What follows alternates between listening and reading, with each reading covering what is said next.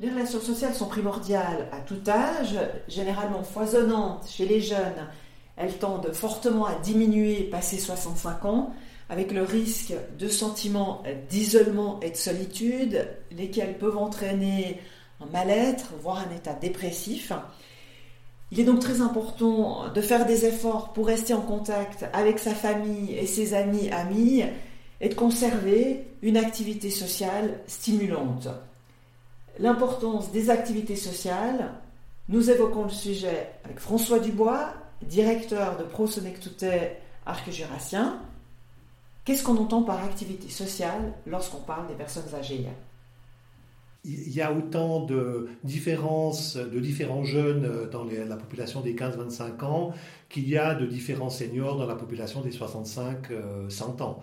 Donc c'est un peu compliqué pour moi de répondre comme ça globalement. Euh, donc je vous rejoins sur le fait que l'être humain, depuis euh, sa naissance, depuis son premier jour jusqu'à son dernier jour, c'est un être social. Donc c'est un être qui se construit dans ses relations et par conséquent dans les activités qu'il peut faire avec d'autres personnes. Mais vous savez aussi qu'on est très très différents les uns des autres. Il y a des gens qui ont plus besoin de relations et d'activités que d'autres. Il y en a qui sont plus méditatifs, qui sont plus sur l'intériorité. Enfin bref, donc juste peut-être en introduction vous dire que c'est assez compliqué de donner une réponse générale à cette vaste question que vous me posez. Alors si on prend quand même la, catégorie, euh, on va dire euh, à partir de 65 ans, alors là, qu'est-ce qu'on entend par activité sociale pour ces personnes est-ce que c'est important à partir de 65 ans de maintenir, conserver des activités sociales? Alors oui, vous avez raison qu'il y a un enjeu particulier, c'est pour toutes les personnes qui travaillent, c'est une majorité encore d'hommes, mais ça concerne heureusement de plus en plus aussi des femmes, c'est que on a un, un moment de bascule très important, c'est l'arrivée justement à cet âge de la retraite. Et là, vous avez raison que c'est très important d'anticiper, de préparer même ce passage-là, la manière dont on va utiliser tout ce temps qu'on a à disposition. Tout le monde n'aborde l'âge de la retraite de la même manière, euh, on ne l'aborde pas dans les mêmes conditions financières, sociales, économiques, etc. Ce que je constate, moi, dans mon réseau personnel, c'est que beaucoup de personnes âgées, euh, enfin, personnes en âge AVS, appelons-les comme ça, euh, continue très naturellement, je dirais, de, alors pas dans les activités professionnelles, mais dans toute une série d'activités qui avaient commencé avant. Des activités culturelles, chanter dans une chorale, des activités familiales. Il y a beaucoup euh, de, personnes qui arrivent à l'âge de la retraite, qui sont déjà grands-parents, qui déjà gardent les enfants. Donc il y a toute une série d'activités intergénérationnelles qui les mettent en contact. Donc j'ai pas l'impression non plus que c'est une sorte de, euh, de quelque chose qu'il faudrait particulièrement craindre que d'arriver à l'âge de la retraite et, que ça signifie automatiquement la perte des relations sociales. Si ce n'est pour cette partie professionnelle. La plupart, de nouveau, hein, je, vais essayer de ne pas généraliser non plus, mais la plupart des gens que je connais qui ont vécu cette période euh, parce qu'ils ils font partie de mon réseau personnel ou alors que j'ai rencontré au travers des, des activités de, de proxénéité, c'est que c'est souvent des gens qui ont quand même qui ont pensé, ils, ont préparé leur retraite. On la prépare pas seulement du point de vue financier, mais aussi du point de vue justement d'organisation de ces activités. Et très souvent, ils essayent de valoriser leurs compétences acquises pendant leur, euh, temps professionnel pour les mettre à disposition de certaines causes. Alors parfois c'est sous forme de mandat rémunéré, hein, mais il y a aussi évidemment, et c'est un grand enjeu pour Proxénéité, le bénévolat. Donc le bénévolat est euh, plutôt en train de stagner en Suisse, mais du côté des seniors, en tout cas du côté de Prosénéclutéaire jurassien, on se rend compte qu'on a là un fort potentiel. Donc si on arrive à les intéresser avec des activités bénévoles qui font sens pour elles, souvent c'est quelque chose qu'elles utilisent parce que ça permet d'occuper son temps intelligemment en donnant l'impression de, participer à une mission importante et puis en créant justement des relations sociales nouvelles. Donc voilà, ça c'est une possibilité. Sinon, moi ce que j'ai aussi beaucoup entendu, c'est qu'il y a des gens qui se réjouissent beaucoup d'arriver à la retraite pour enfin réaliser un projet personnel. Il y a des gens qui arrivent à l'âge de la retraite encore en pleine forme, d'autres qui arrivent avec un état de santé qui s'est péjoré pour différentes raisons, pas seulement à cause de leur manière de vivre, mais parce que génétiquement, ils ont eu moins de chance que d'autres. Donc là, on est face à, de nouveau à une grande diversité, une grande inégalité. Mais je pense qu'effectivement, bah, il n'y a pas photo. bouger, faire du sport. on fait d'ailleurs beaucoup de promotions de la santé pour les personnes en âge AVS. Par rapport à l'aspect plutôt mental ou psychique, là aussi, ça dépend beaucoup de, de comment on vit. Euh, si par exemple on s'exerce à, à, l'exercice qui a un peu tendance à se perdre de la lecture, ou si on veut se lancer, pourquoi pas, dans l'apprentissage d'une langue, c'est prouvé scientifiquement que ça entretient les neurones et ça permet d'éviter différentes dégénérescences qui, hélas, euh, sont souvent le lot du, du grand âge. Avoir des activités permet de développer des relations sociales et ainsi d'éviter des sentiments de solitude et d'isolement. Totalement. Et puis vous utilisez deux termes, c'est rigolo, euh, vous parlez de solitude et d'isolement. Euh, euh, moi, je fais justement une grande nuance entre les deux. L'isolement, c'est quelque chose qui est subi, c'est donc quelque chose qui est plutôt une source de souffrance, alors que la solitude, c'est quelque chose d'assez magnifique. Enfin, personnellement, en tout cas, j'ai vraiment besoin de moments de solitude. Donc, je trouve que c'est une sorte de respiration entre le moment des contacts sociaux intenses, mais les moments aussi de, plutôt de solitude pour pouvoir un petit peu rentrer dans son intériorité et puis méditer. Donc voilà. Mais vous avez raison, c'est important. Comme ça a été dit depuis le début, depuis tout petit, depuis bébé, l'être humain se construit par son, sa capacité relationnelle, sa capacité communicationnelle. On apprend quasiment rien par soi-même. Il y a quelques éléments un peu intuitifs, mais sinon on apprend en ayant des relations sociales. Alors c'est clair que participer à des activités, c'est des occasions de rencontre. C'est des occasions aussi très importantes de se confronter, pourquoi pas, à d'autres générations.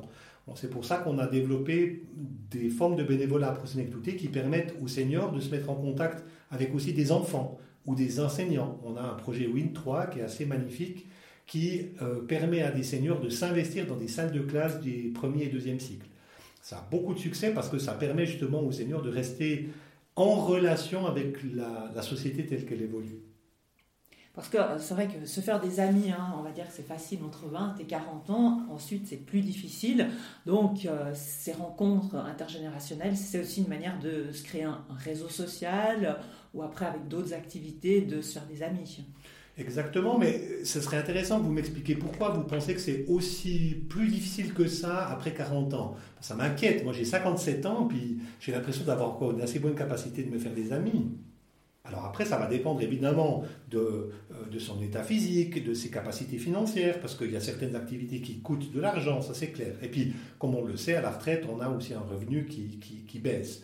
Euh, donc ça veut dire que certes, il y a moins d'occasions peut-être de contacts sociaux parce qu'il n'y a plus le cadre professionnel, mais il y en a peut-être en parallèle d'autres à exploiter.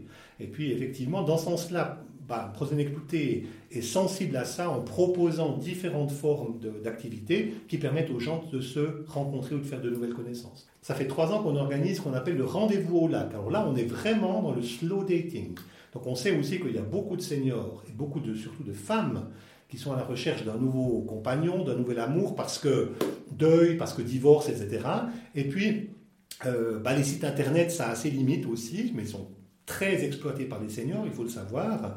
Et puis, on essaie de, proposer des rencontres, justement, où on offre un espace-temps où les gens, ben, pour, peut-être, pourquoi pas, pour rencontrer euh, l'âme sœur.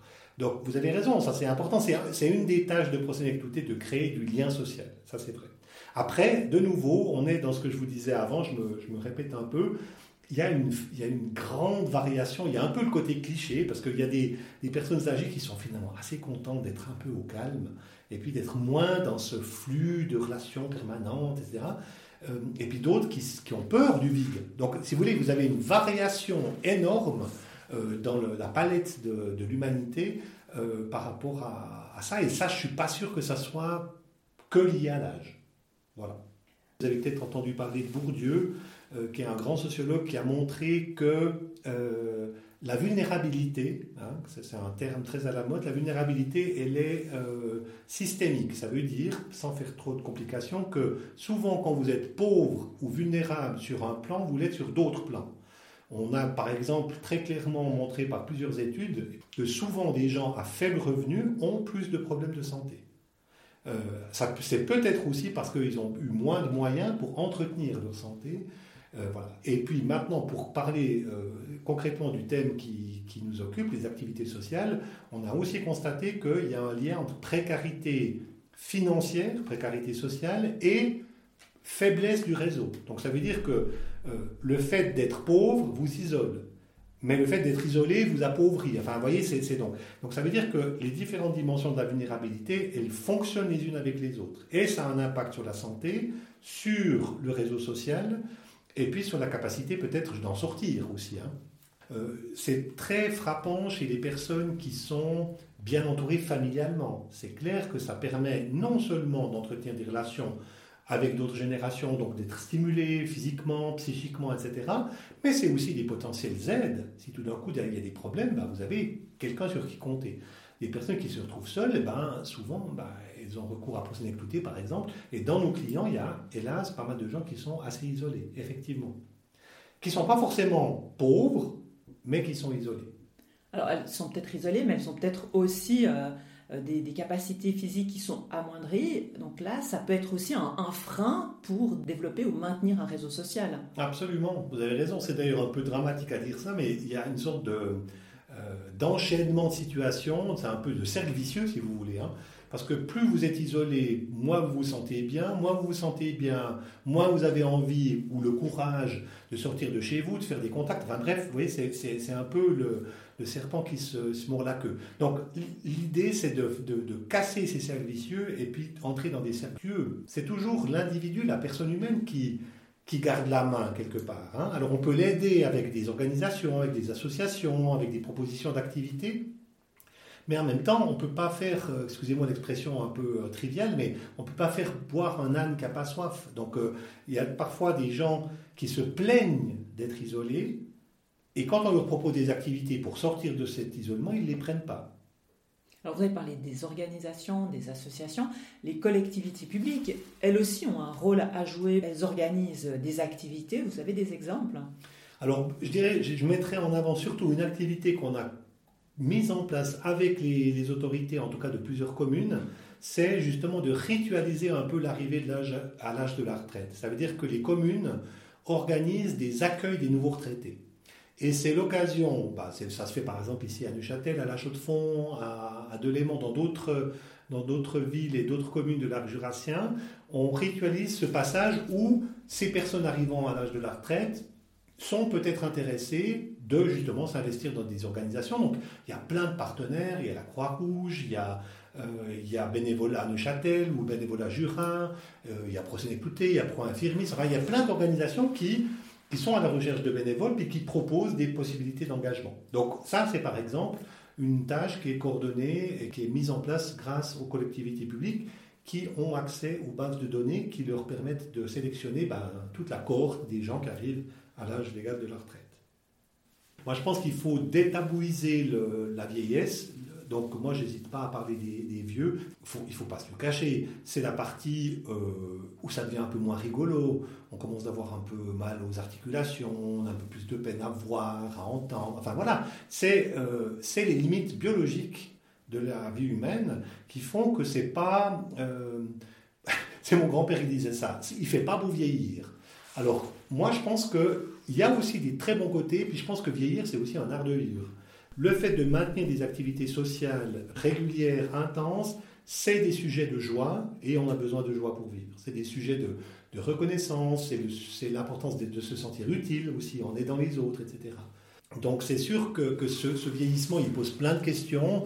Euh, de nouveau, là, il y a une, immense variété. Il y a des gens qui à 90 ans sont encore euh, la forme, puis il y a des gens qui à 70 ans euh, péclotent. Hein. et là, je parle que de la santé physique, je ne parle pas, même pas de la santé psychique. Souvent, ce que j'ai constaté, c'est que l'un, l'une est liée à l'autre. Ça veut dire que quand vous avez un mental euh, fort ou bien que vous avez des ressources psychiques ou, spirituelles, eh bien souvent, euh, physiquement, ça va, ça va bien. Ou en tout cas, vous avez trouvé des ressources pour que ça aille pas trop mal. Alors, à vous entendre, le plaisir est très important pour vivre longtemps et surtout en bonne santé. Absolument. Alors plaisir et joie, hein. donc moi j'utiliserai ces, deux termes. Plaisir, je, le mettrai plutôt sur le plan physique. Donc euh, je, pointerai peut-être deux, éléments qui sont, qui sont importants à mes yeux, mais qui peuvent être qui sont importants aussi à presser écouter, surtout le deuxième. Ben, le premier c'est la sexualité, donc c'est le rapport au corps et au plaisir. Euh, ça, je pense que c'est aussi quelque chose dont on ne parle pas assez, mais euh, c'est quelque chose qui peut être vécu jusqu'à sa mort. Euh, pas avec la même intensité que quand on a 20 ans, évidemment, mais peut-être avec plus de subtilité. Et puis, la deuxième partie du plaisir physique, c'est manger. C'est le repas. On en a besoin pour vivre, mais on n'a pas seulement besoin de protéines, de lipides et glucides, on a besoin d'avoir du plaisir à manger. Ça veut dire de manger bien, de manger sainement, et puis, c'est possible de manger avec d'autres personnes. C'est pour ça que là, on a beaucoup développé à Procéné-Clouté les tables d'hôtes, on fait de la livraison de repas à domicile. Donc, l'importance de garder du plaisir à manger, euh, avec la convivialité qui va avec. Ça, c'est sûr. Puis après, la joie, ben, c'est peut-être plutôt le rapport à la vie. Moi, je pense que plus on est libre par rapport à cette idée qu'un jour on va mourir, plus on est OK avec ça, plus la joie va grandir.